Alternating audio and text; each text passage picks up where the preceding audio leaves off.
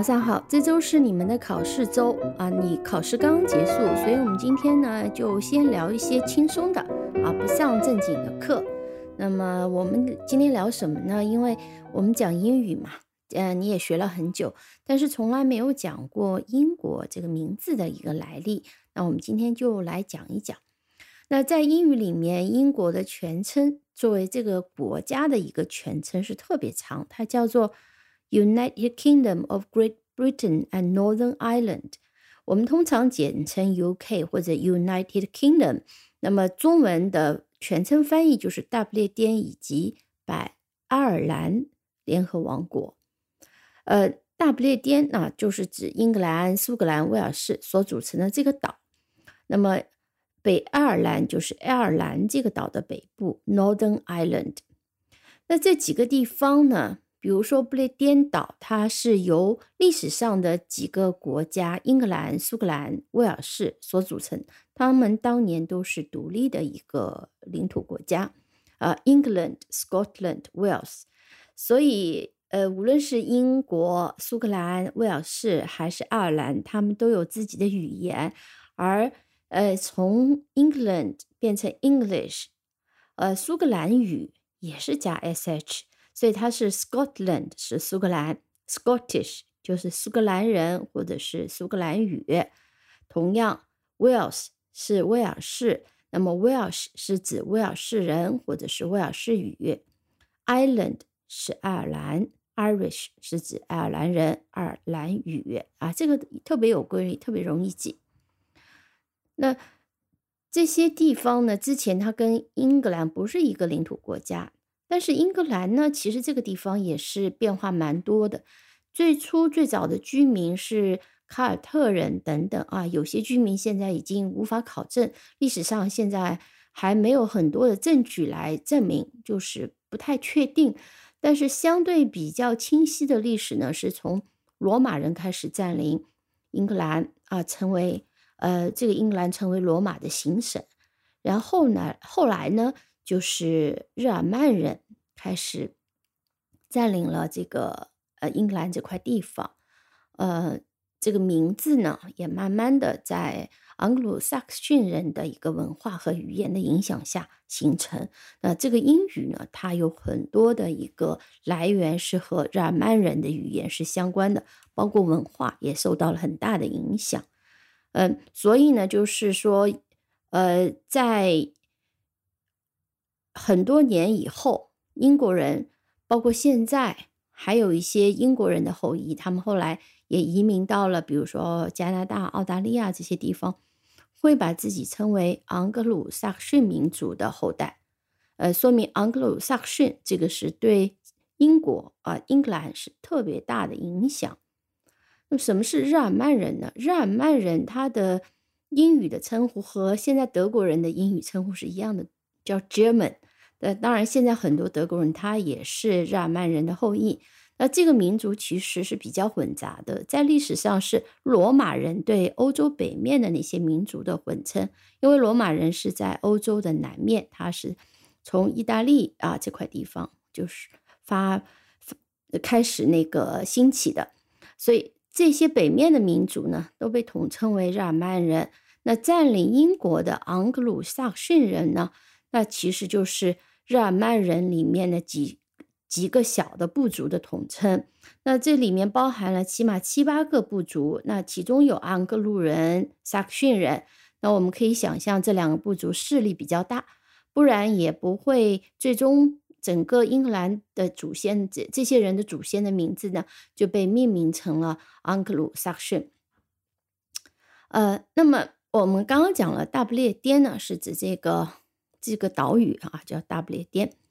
嗯，这个是一个地理概念，它当然是指这个主岛，还包含了一些周边的岛屿，被称为 Great Britain 大不列颠岛。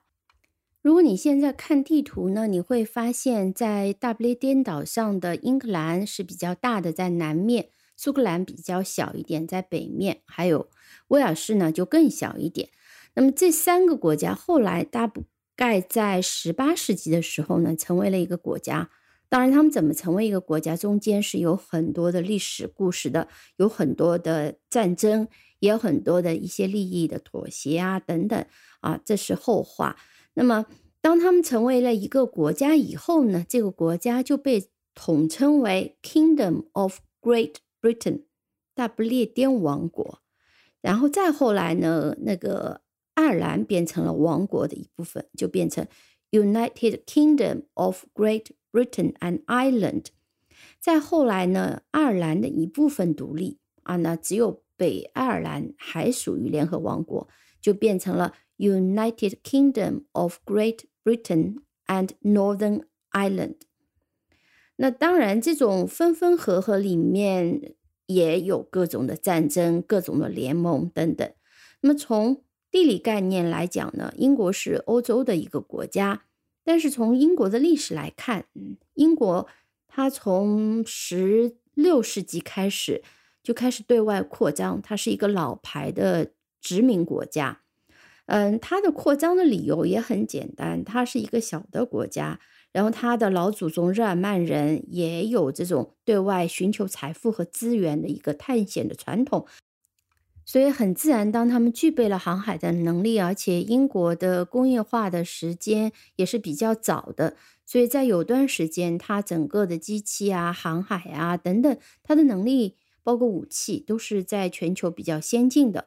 所以它在海外呢就建立了很多的殖民地，呃，尤其是在十七世纪和十九世纪这段时间里面，啊，包括美洲啊，就哥伦布发现美洲以后。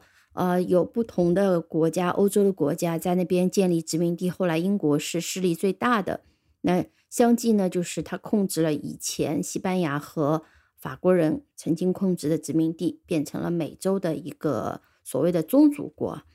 呃，那么在十七世纪到十九世纪的那段时间里面，英国呢曾经被称为日不落帝国。日不落帝国最早是西班牙，因为西班牙也是当年。非常厉害的海上霸主，那么建立了很多殖民地，但慢慢慢慢它就落后了。那么英国后来就变成了一个殖民地最广的一个欧洲国家，那么它就被称为日不落帝国 （The Empire on which the sun never sets）。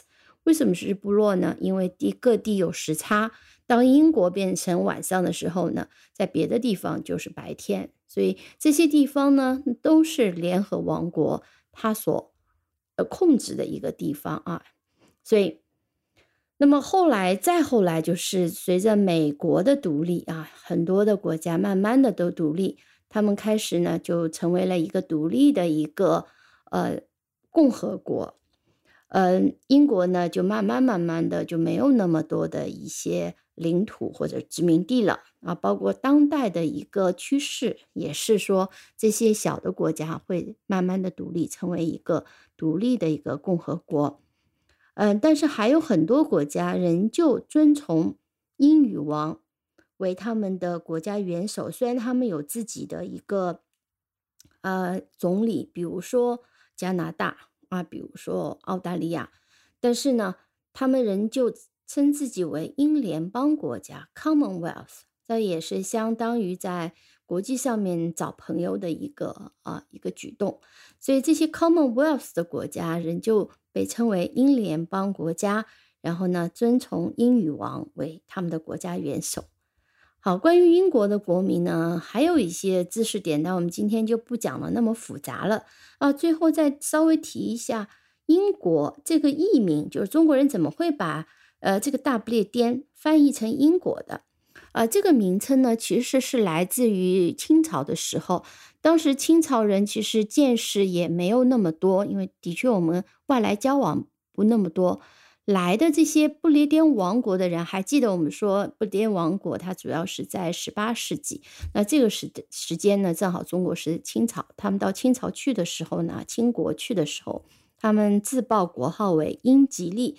那英吉利呢，是当时对 England 的一个一个国民，因为诶，英格兰是主要的一个国家，所以呢，嗯，英清朝就开始把英吉利就翻译成，嗯，把大不列颠王国直接就用英吉利代称，所以中文现在比较愿意把联合王国就直接称为英国，就英吉利国。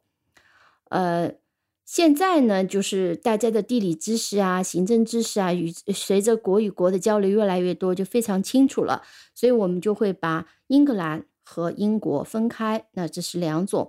但是呢，现在 England 它就会有两种，呃，狭义和广义的定义。英国如果广义定义的话呢，它就是联合王国。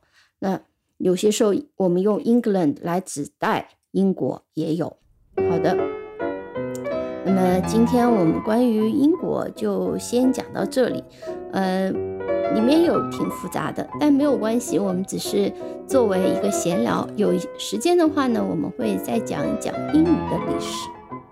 好，感谢收听，我们下期再见。